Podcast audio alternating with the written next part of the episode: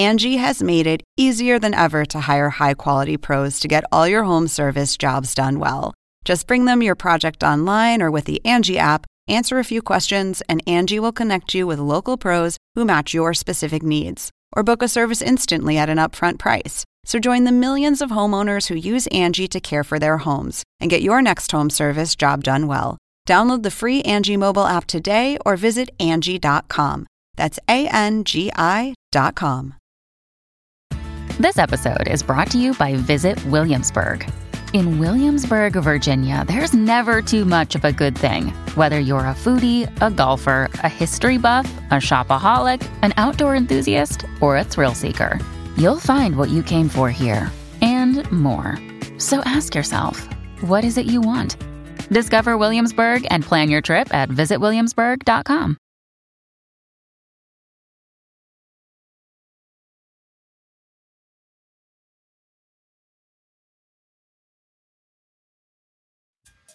Oppenheimer presenta. Llega a usted por cortesía de.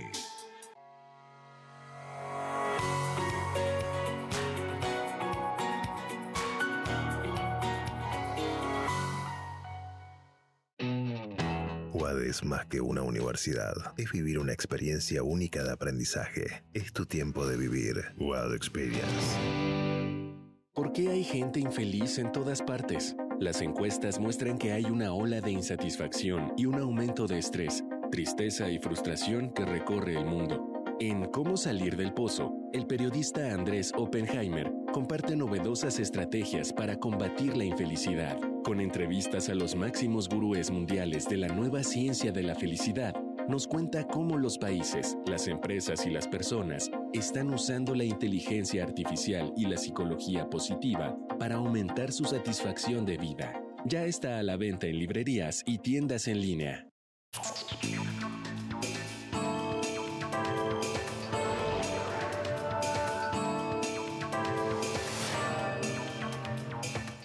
¿Qué tal? ¿Cómo les va? Soy Andrés Oppenheimer. Hoy vamos a hablar de dos temas que de alguna manera nos afectan a todos. Se han cumplido dos años de la invasión rusa a Ucrania que ha causado decenas de miles de muertes. Y después de que Rusia tomó pocos días atrás la ciudad de Avdiivka en el este de Ucrania, hay crecientes temores en muchas capitales occidentales de que Rusia está recuperando terreno en el campo de batalla. Algunos gobiernos latinoamericanos, como México, que en un principio votaron en las Naciones Unidas condenando la invasión rusa, ahora dicen, este no es un problema nuestro, es algo que está pasando en otra parte del mundo, tenemos que ser neutrales. Pero la pregunta es, ¿cuál es el costo de esa neutralidad? Si no decimos nada ante una invasión militar no provocada de una potencia mundial a un país vecino, ¿no estamos sentando un precedente para que cualquier potencia mundial haga lo mismo en su vecindario? ¿No corremos el riesgo de romper el orden mundial establecido después de la Segunda Guerra Mundial, que, aunque es bastante imperfecto, ha mantenido el principio de la soberanía de los estados? Hoy vamos a tener con nosotros a un alto funcionario del gobierno de Ucrania. Le vamos a preguntar, entre otras cosas, si Ucrania después de haber resistido la invasión rusa durante dos años, no está empezando a perder terreno en el campo de batalla. Y después, más tarde en el programa, vamos a cambiar totalmente de tema. Vamos a hablar de la nueva estrategia de Australia, caso interesante. La nueva estrategia de Australia para combatir el estrés laboral. El Parlamento de Australia aprobó una legislación que establece el derecho a desconectarse del celular y de la computadora después de horas de trabajo.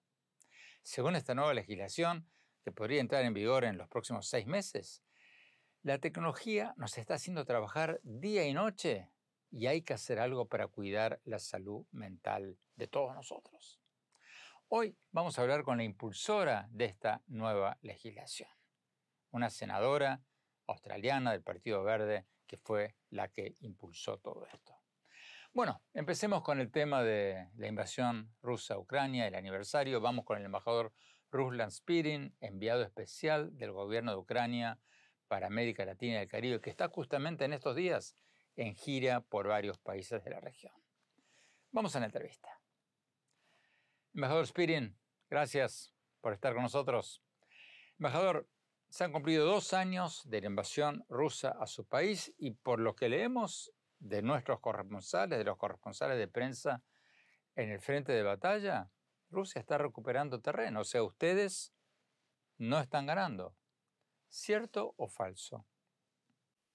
No, pues claro que es falso porque uh, Rusia no recuperó la ciudad de Avdiivka. Uh, Rusia ocupó segunda, segunda vez uh, la ciudad de Avdiivka y pues eso sucedió después de 130 días de esta bloquada y todos esos intentos de supuestamente segundo más grande ejército en el mundo. Y en vez de eso, eso supuestamente segundo ejército más grande con todo el potencial económico rusa, Ucrania desde inicio ya ha liberado más de 50% previamente ocupados por Rusia.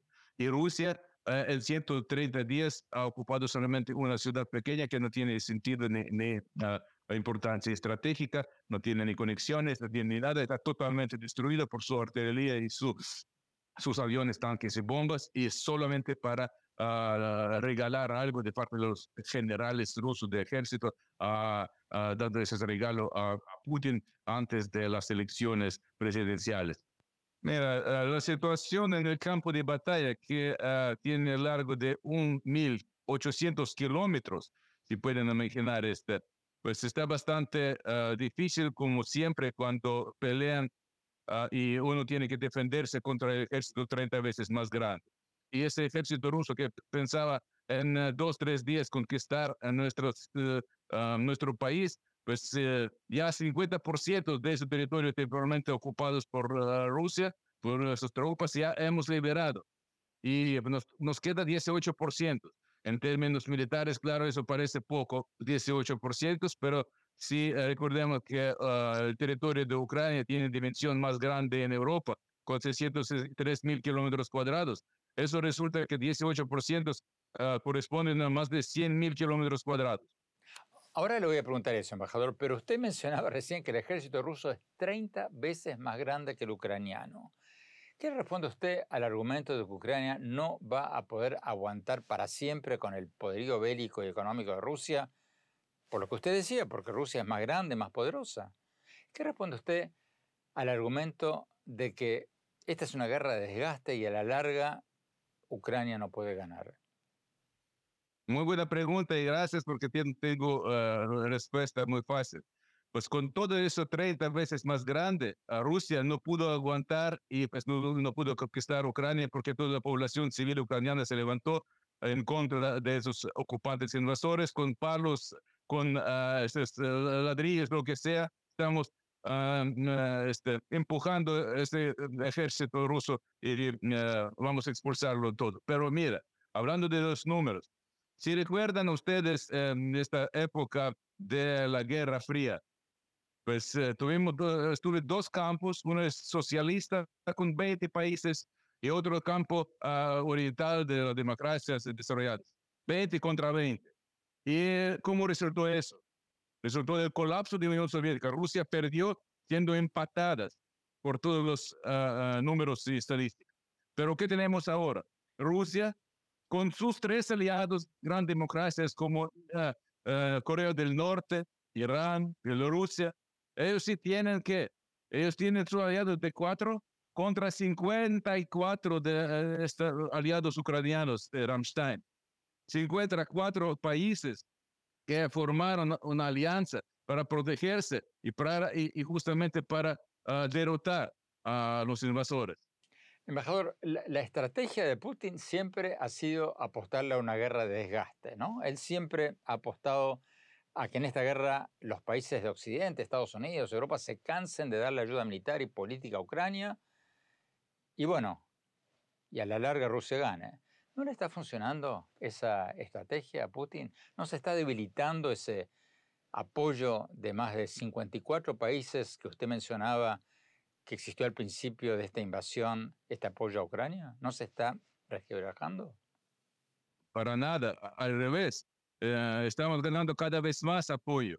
Y ya tenemos alianza de los aviones, primeramente fue alianza de tanques, aunque el inicio de, um, de esta guerra todos uh, decían unánime que no puede ser que uh, nosotros vamos a, a, apoyar con los tanques y todo. Ahora tenemos otra coalición de los países sobre los drones y eso está aumentando cada vez más, porque los países entienden que no están regalando a su amiguito uh, algo, dando alguna ayuda, sino están invirtiendo a su propia seguridad. Ellos entienden que Rusia es una amenaza global. No hay otra cosa que está amenazando en todo el mundo. Y por eso están juntándose, sabiendo, porque uh, Rusia ya ha declarado de varias tribunas de, abiertamente, de, de, las pantallas de televisora, de las tribunas de parlamento suyo, la gente dice que van a, a conquistar primeramente países bálticos, luego Polonia, pero lo que estoy uh, diciendo, que nosotros estamos dispuestos uh, de, uh, de, matar, que, de dar nuestras vidas también para defender a los europeos, a todo el mundo. Prácticamente en Rusia pues está amenazando a todos y Ucrania se queda como un escudo para todos los países, defendiendo la seguridad internacional. Tenemos que ir a un corte, embajador. Cuando volvamos quiero preguntarle sobre el apoyo o la falta de apoyo de algunos países latinoamericanos a su país, a Ucrania, ante esta invasión rusa. Y después vamos a hablar de la nueva legislación de Australia para prohibir el uso de celulares y computadoras después de horas de trabajo para quienes no quieran recibir llamadas de sus jefes. No se vayan, ya volvemos. Exclusivas residencias de lujo frente al mar en Miami. El nuevo desarrollo de Fortune International Group y Chateau Group. Una ubicación privilegiada con inmejorables vistas al mar y la ciudad. The St. Regis Residences, Sunny Isles Beach en Miami, es el lugar perfecto para una vida soñada. La impecable arquitectura y el refinado estilo de St. Regis junto con los exclusivos servicios y amenidades, ofrecen una experiencia inigualable.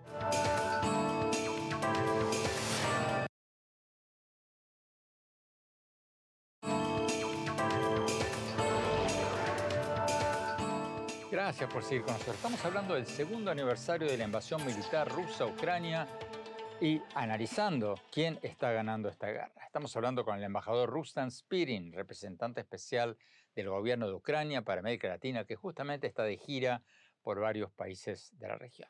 Sigamos con la entrevista. Embajador Spirin, usted me decía en el bloque anterior que Estados Unidos y más de 50 países apoyan a Ucrania contra esta invasión rusa y solo dos o tres países apoyan a Rusia. Pero ahora que el bloque parlamentario del Partido Republicano de Donald Trump en el Congreso de Estados Unidos está objetando la ayuda económica a Ucrania. ¿No se está debilitando el apoyo de Estados Unidos, el apoyo exterior a Ucrania? Uh, lo que está pasando en Estados Unidos es una cosa interna de los Estados Unidos y uh, no somos Nostradamus para prever qué va a pasar si gane uh, uno u otro y si gane uno u otro a ver qué pasa luego, si va o, o no, no, va a aumentar algo, pero nosotros tratamos con el país con el pueblo del país y estamos dispuestos y seguros que uh, cualquier país y Estados Unidos en especial es suficiente sabio el, el pueblo de ese país para escoger sus gobernantes. Y uh, nosotros tenemos el apoyo de ambos partidos y seguro que vamos a negociar y explicar lo que está sucediendo después. Cuéntanos un poco, por favor, embajador, ¿cómo ha cambiado la vida cotidiana en Kiev, en Kiev, por lo menos en la capital de Ucrania? Pues voy a explicaros. Primeramente, cuando las bombas y uh, misiles caen a uh, diario, tú tienes miedo. En unos uh, dos meses ya estás cansado y en un medio año ya estás acostumbrado. Eso es lo que está sucediendo en Ucrania. Claro que uh, después de esas alarmas aéreas que suenan hasta en la capital de Ucrania casi diario, eso quiere decir que capturamos, um, detenemos, uh, capturamos uh, algún, algún avión en, en, la pantalla de esos sistemas contraaéreos, que avión algún sale con misil a bordo o una bomba o algo así, eso quiere decir que en cualquier momento puede llegar eh, y eh, pues caer encima de los civiles en las cabezas y, matar a alguien. Pero ya estamos acostumbrados y si mm, sucede esto por la noche, por la mañana tú primeramente no vas a la ducha, sino llamas a tus seres queridos para preguntar si todavía están vivos y si todavía no está dañada su casa y no está destruida. Y si está todo bien, entonces tú sigues con su rutina diaria y eh, pues ya acostumbrados. Y ya no vamos a refugios como fue en los primeros meses del mundo, digo, de esa era. Pues nosotros ya seguimos con nuestro, intentamos de protegernos, pero lo más triste y devastador que los niños no entienden que uh, pues pueden quedarse tranquilos y tal vez este misil va a pasar y no va a afectarlos. Es, siempre tienen miedo. Embajador, hay reportes de que Ucrania tiene dificultad en reclutar más soldados y tiene necesidad de más municiones, que le faltan municiones. ¿Cierto o falso? Pues claro que nosotros necesitamos más municiones. Ah, de los soldados estamos suficientes y no pedimos a nadie que uh, alguien viene a Ucrania uh, para, para luchar contra ese enemigo común, sino nuestros ucranianos están dispuestos y, suficientes para a luchar contra Rusia. Solo que realmente necesitamos son las municiones, son los tanques, aviones, en especial F-16, que estamos esperando mucho porque ellos permiten ah, derribar estas construcciones de, defensores, defensas rusas que han cavado dentro de la línea de frente durante dos años. ¿Y esos aviones están por llegar o no? Están en camino de llegar, estamos este, esperándolos esta primavera y también Ah, nuestros uh, pilotos ya están practicándose en, los, en varios países aliados de, de esa alianza uh, aérea por toda parte del mundo. Tenemos que ir a un corte. Cuando hablamos, vamos a preguntarle al embajador Spirin qué piensa del hecho de que México y Colombia, entre otros países latinoamericanos, no firmaron una reciente declaración de la OEA condenando la invasión rusa a Ucrania. Y más tarde en el programa vamos a hablar de esta nueva legislación australiana que establece el derecho a desconectarse del celular y la computadora después de horas de trabajo. No se vayan, ya volvemos.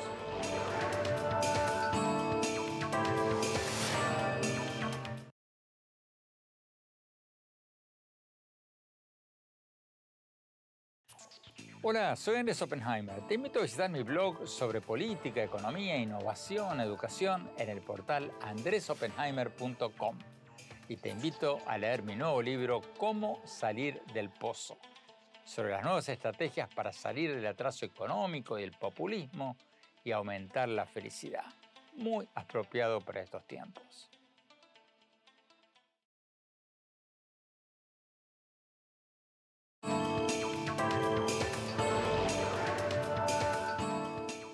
Gracias por seguir con nosotros. Estamos hablando del segundo aniversario de la invasión rusa a Ucrania y analizando quién está ganando esta guerra.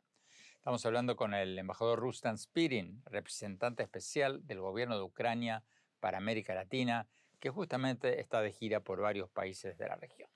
Sigamos con la entrevista. Embajador Spirin, hablemos de América Latina, del apoyo o la falta de apoyo a Ucrania de América Latina. ¿Qué le responde usted a los presidentes latinoamericanos, a los políticos latinoamericanos que dicen, esta guerra no es nuestra, esta guerra es problema de Rusia y Ucrania, América Latina tiene que mantenerse neutral porque es un problema que no les compete. ¿Qué, le responde usted a, quienes dicen eso? Pues eh, yo puedo decir primeramente que escuchen a su pueblo, cada quien, porque todos los ah, seres humanos no quieren guerra. Todos los pueblos entienden que si no quieres tener la guerra en su propio territorio, entonces, nunca vas a apoyar a un agresor, ocupante, invasor de otro territorio, porque si justificas su agresión, entonces eso quiere decir que se cambia el orden mundial y eso da permiso a otros más fuertes países ingresar a tu país y conquistar todos los territorios. Así de fácil. Embajador, entiendo que usted es diplomático y quiere ser diplomático, pero hay algunos gobiernos en América Latina que no están muy convencidos o muy preocupados por lo que usted está diciendo. Hace unos días hubo una votación en la OEA, en la Organización de Estados Americanos, donde se aprobó una declaración firmada por 25 países miembros condenando, abro comillas, la agresión de la Federación Rusa contra Ucrania, cierro comillas. Ah, fue con motivo del segundo aniversario de la invasión rusa. Pero los gobiernos de México, Brasil y Colombia, entre otros, no firmaron esa declaración. ¿Qué, qué opinión le merece a usted esa postura de tres países importantes de América Latina? Sí, primeramente hay que decir al revés. Los tres países uh, pero la mayoría que eran 25 están de acuerdo. Eso quiere decir que América Latina sí entiende uh, la amenaza que viene de Rusia. Y sí, cada país que uh, tiene este, su posición alternativa está respetada por Ucrania. Nosotros entendemos que cada quien vive con sus propios principios y no pretendemos hacerlos ni acusar, porque eso es de, de cosa interna y ellos si van a tomar decisiones o no van a tomar decisiones correctas, uh, su propio pueblo va a, a explicar esto y uh, corregir tal vez. Tal vez más impactante para, uh, para el entendimiento de la situación psicológicamente, digamos, o éticamente. Si recuerdan ustedes las letras de himno nacional mexicano, en algunas letras dicen, pienso patria querida que el cielo un soldado en cada hijo te dio. ¿Para qué? Para luchar, para defender su propio país. Eso es lo que estamos haciendo nosotros. Entonces, lo que está haciendo Ucrania es justamente protegiendo, según la letra de la Carta de la ONU, según los principios básicos eh, de convivencia de las naciones, Ucrania está actuando como tal. Y si no apoyas este tema, entonces eso quiere decir que no estás de acuerdo con ah, la legislación internacional y con las naciones. Así que tal vez algunos países también piensan, puedo decir que ni, ni tanto países cuanto uh, algunos líderes tal vez están mal informados. Y eso también es el tema para discusión, porque para tomar decisiones correctas uh, tienes que eh, estar bien informado correctamente y, verdaderamente informado. Pero ¿por qué sucede, eh, sucede algo malo en el mundo? Que voy a explicarlo ahora. Antes nosotros teníamos problemas globales eh, más graves o menos, pero ah, ah, como contaminación ah, global, calentamiento global, cambio de clima, como proliferación, proliferación de armas nucleares, son amenazas globales mundiales o de Sonia, pero hoy en día salió en primer lugar esa amenaza global, ¿sabe qué? Propaganda y desinformación. Pues ya pueden uh, ver en Google, Internet, checar que hoy en día, primera amenaza global mundial es la desinformación y propaganda. Y en este campo, Rusia es el campeón. Embajador, ¿y usted piensa ir a México, a Brasil, a Colombia, a tratar de hablar con los presidentes, a tratar de convencerlos de que cambien su política?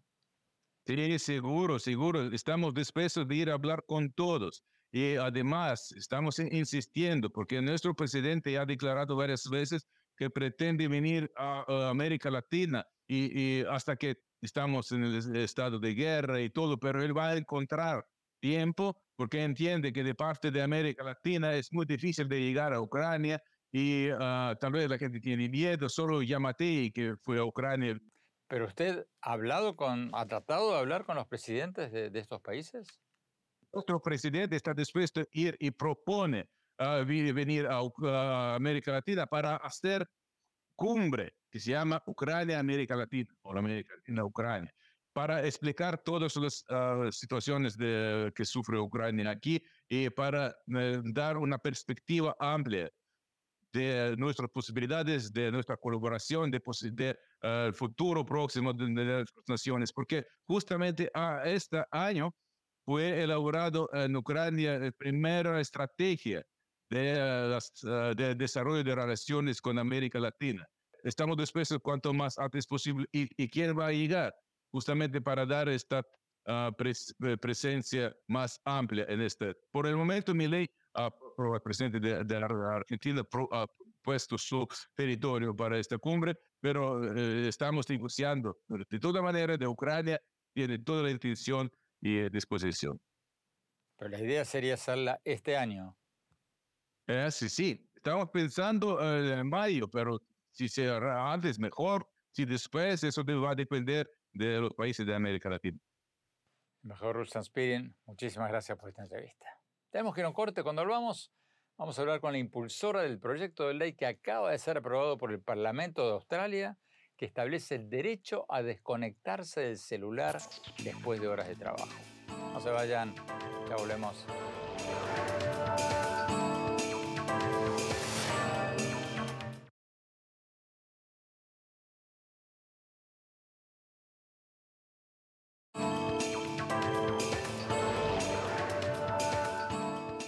Gracias por seguir con nosotros. Hace pocos días el Parlamento de Australia aprobó un proyecto de ley muy interesante que establece el derecho a desconectarse del celular y la computadora después de horas de trabajo. Según esta nueva legislación que podría entrar en vigor en los próximos seis meses, la revolución tecnológica nos está haciendo trabajar día y noche y hay que hacer algo, hay que legislar un derecho a desconectarse para cuidar nuestra salud mental. Vamos a hablar con Bárbara Pocock, la senadora del Partido Verde de Australia que impulsó esta ley. Vamos a la entrevista. Senadora, gracias por estar con nosotros. Senadora, la aprobación de esta nueva legislación que otorga a los empleados el derecho a desconectarse después de horas de trabajo fue una noticia mundial. Pero explíquenos, por favor, en qué consiste esta, esta legislación. El derecho a desconectarse en Australia, que surge como resultado de una enmienda del Partido Verde a la legislación laboral, significa que de ahora en adelante, dentro de unos meses, cuando la ley entre en vigor, los trabajadores australianos tendrán derecho a no contestar su teléfono, responder correos electrónicos o responder a su empleador cuando sea razonable para ellos. En caso de emergencia, o cuando se les paga por estar disponibles, por supuesto, continuarán respondiendo esas llamadas y respondiendo a su correo electrónico. Pero lo que tenemos en Australia son millones de trabajadores, muchos de ellos mal pagados, con un salario mínimo, en empleos en el sector minorista, enfermeras y cuidadores que tienen su teléfono en el bolsillo y están disponibles todo el tiempo para sus jefes a cualquier hora y eso realmente está invadiendo sus vidas y afectando su salud mental y por lo tanto afectando nuestra productividad. Entonces, esta ley simplemente brinda más apoyo a aquellos trabajadores de nuestra economía que quieren límites más estrictos a su trabajo y la oportunidad de estar con su familia y cuidar de sí mismos. Senadora, por lo que leí, la legislación que ustedes aprobaron en el Parlamento admite llamados de emergencia de los jefes a sus empleados, pero ¿qué se considera un llamado de emergencia? Porque si yo soy un jefe hiperactivo, obsesivo, todo va a ser una emergencia para mí. Entonces, ¿quién determina qué es una llamada de emergencia y, y qué no lo es? Bueno, lo que tenemos en Australia es algo llamado Comisión de Trabajo Justo. Es un árbitro independiente que entra cuando en tu lugar de trabajo no has logrado tener una buena conversación en una negociación con tu empleador. Ese es el primer lugar donde la negociación debe comenzar, en el lugar del trabajo. Ahora, cuando eso no funciona, cuando no hay un acuerdo y el empleado siente que el empleador continúa pidiéndole que haga algo irrazonable, entonces la Comisión de Trabajo Justo puede emitir una orden de suspensión de ese comportamiento. Y luego, después de todos esos procesos, puede ordenar una multa para el empleador. Senadora, ¿qué le responde usted a los empresarios y los, las asociaciones empresariales que dicen que esto va a tener un impacto negativo en la productividad y por ende en el crecimiento económico de su país. Bueno, algunos empleadores, organizaciones y consejos empresariales han dicho eso. Pero hace poco, en la Radio Nacional Australiana, tuvimos al director ejecutivo del banco más grande y rentable del país, hablando sobre el hecho de que su lugar de trabajo la gente ya tiene derecho a desconectarse, en un acuerdo que cubre a miles de trabajadores australianos está funcionando de manera muy efectiva y ha marcado una verdadera diferencia en su lugar de trabajo. y tenemos una variedad de acuerdos empresariales en todos los lugares de trabajo australianos. La policía, por ejemplo, en muchas partes de Australia, tiene derecho a desconectarse porque tienen un trabajo realmente estresante y necesitan tiempo de inactividad. Necesitan recuperarse del trauma que muchos de ellos enfrentan a diario. Entonces, es un derecho que ya está funcionando. Algunos empleadores lo llaman un desastre, por supuesto, y dicen que el cielo se caerá. Pero el cielo no se ha caído en esos grandes bancos, ni en la policía, ni en muchos otros lugares donde ya tenemos ese derecho a desconectarnos. Senador Poco, muchísimas gracias. Hay que señalar que algunos países latinoamericanos ya tienen leyes o regulaciones parecidas. Este es un temazo, es un gran tema del que tenemos que hablar más, porque hay una crisis de salud mental en todo el mundo y la tecnología tiene algo que ver con todo esto. Estas reformas, claro, pueden ser buenas, pero hay que adoptarlas con mucho cuidado, porque pueden ser abusadas por algunos sindicatos miopes y una prohibición extrema, total, podría hacer caer la productividad de nuestros países. Como muchas cosas, depende cómo se haga. Tenemos que ir a un corte. Cuando volvamos, el innovador de la semana y después mi reflexión sobre lo que hablamos hoy. No se vayan, ya volvemos.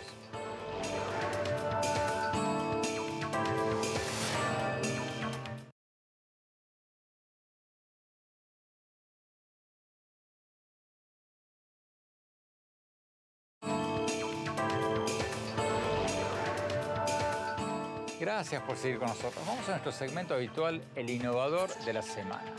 Hoy les vamos a presentar a Mauricio Osorio. Es el fundador de Crezcamos, una empresa privada que le da microcréditos y seguros pequeños a agricultores y emprendedores que viven en pueblos rurales o remotos de Colombia. O sea, ellos van a donde los bancos no llegan. La empresa ya reporta haber dado microcréditos a 600.000 familias. Vamos a la entrevista. Mauricio, gracias por estar con nosotros. Cuéntanos, por favor, ¿qué hacen ustedes en Crezcamos? Andrés, eh, Crezcamos hoy en día es una compañía de financiamiento vigilada por la Superintendencia Financiera de Colombia.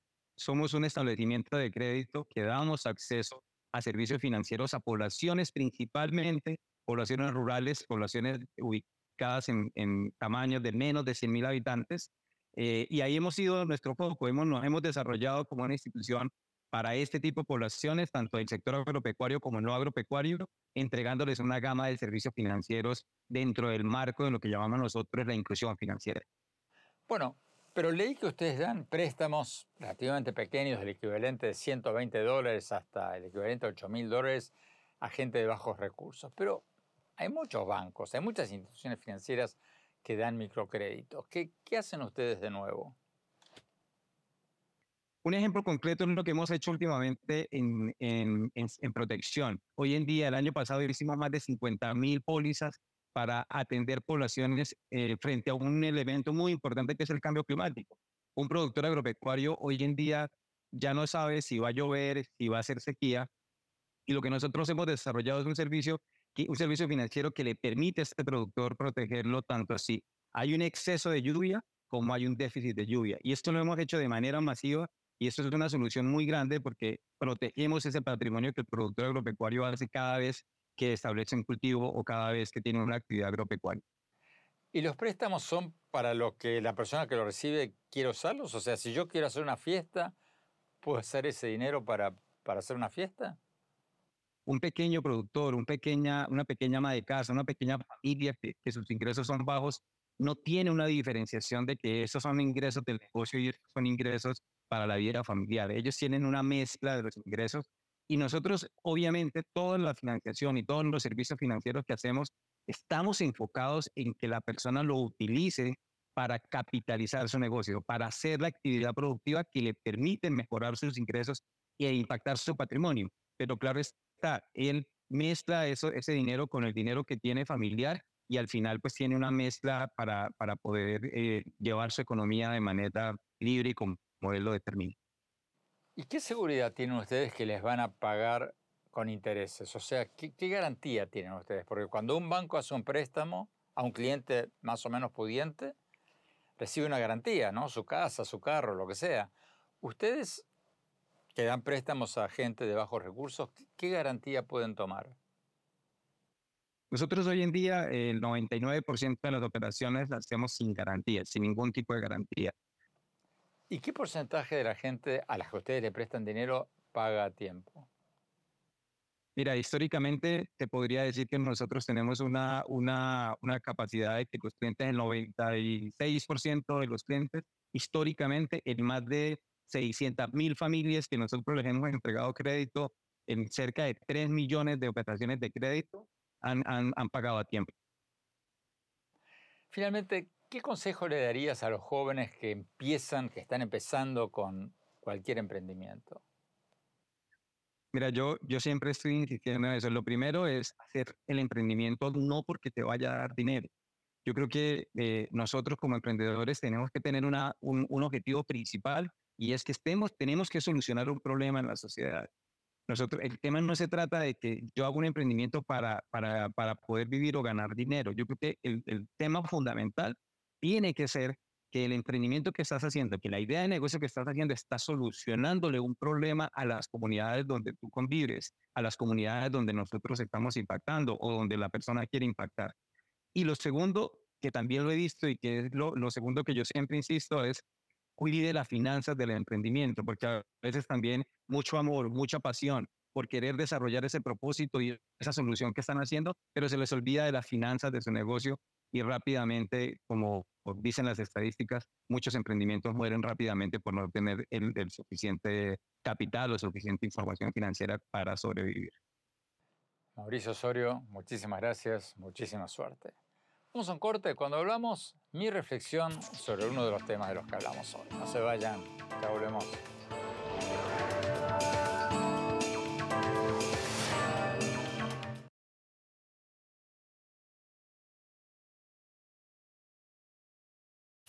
Hola, soy Andrés Oppenheimer. Te invito a visitar mi blog sobre política, economía, innovación, educación en el portal andresoppenheimer.com y te invito a leer mi nuevo libro Cómo salir del pozo, sobre las nuevas estrategias para salir del atraso económico y el populismo y aumentar la felicidad.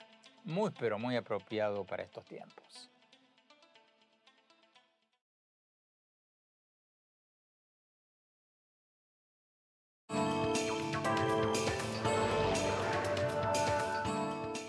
Gracias por seguir con nosotros. Mi reflexión a propósito del segundo aniversario de la invasión rusa a Ucrania, que ya ha dejado decenas de miles de muertos de ambos lados. Creo que es necesario insistir una y otra vez que el mundo democrático no puede hacerse el distraído ni proclamarse neutral ante una invasión militar como esta, porque fue una invasión no provocada. Y si los países no se pronuncian contra esta invasión, están sentando un precedente de impunidad para que Rusia o cualquier otra potencia mundial invada a sus vecinos sin sufrir ninguna consecuencia diplomática. Esto parece requete obvio. Pero varios presidentes latinoamericanos, aunque varios de ellos inicialmente condenaron la invasión rusa en las Naciones Unidas, ahora están dando marcha atrás. Se están haciendo los distraídos o están adoptando una falsa neutralidad. Hace pocos días, 25 de los 32 países miembros de la OEA, de la Organización de Estados Americanos, firmaron una declaración condenando la invasión rusa a Ucrania. Pero otros no. México, Brasil, Colombia, Bolivia, Honduras, El Salvador, San Vicente no firmaron esa declaración de la OEA, aunque repito, algunos de ellos habían condenado la invasión rusa en la ONU en su momento. Estos países dieron diferentes motivos, pero el hecho es que no firmaron la declaración de la OEA. ¿Cuál sería la reacción de estos países si Estados Unidos invadiera y ocupara en pleno siglo XXI un pedazo del norte de México, de Honduras o de El Salvador? ¿No hay un doble estándar acá de protestar por intervenciones militares de Estados Unidos en siglos pasados y no pronunciarse en contra de una invasión militar rusa que está ocurriendo en este preciso momento? Por supuesto que hay un doble rasero. Los gobiernos que no están condenando la invasión rusa están sentando un pésimo precedente para ellos mismos. Porque si las potencias militares como Rusia se salen con la suya, violando el orden mundial establecido después de la Segunda Guerra Mundial, Vamos a volver a la ley de la selva, donde los más fuertes van a poder invadir a los más pequeños sin ningún problema. Y eso es algo que no le conviene ni a México, ni a Brasil, ni a Colombia, ni a nadie. Bueno, los dejo con esa reflexión. Los invito, como siempre, a visitar mi portal sobre política, economía, innovación, educación en el sitio de internet andresopenheimer.com y visítenme en mis redes sociales, en X, lo que en sus mejores tiempos se llamaba Twitter, en mi página de Facebook y en mi cuenta de Instagram. Y no se pierdan mi nuevo libro, Cómo salir del pozo. Muy apropiado para estos tiempos. Gracias, hasta la semana próxima.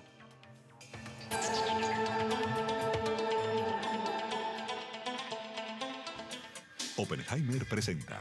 Llega a usted por cortesía de...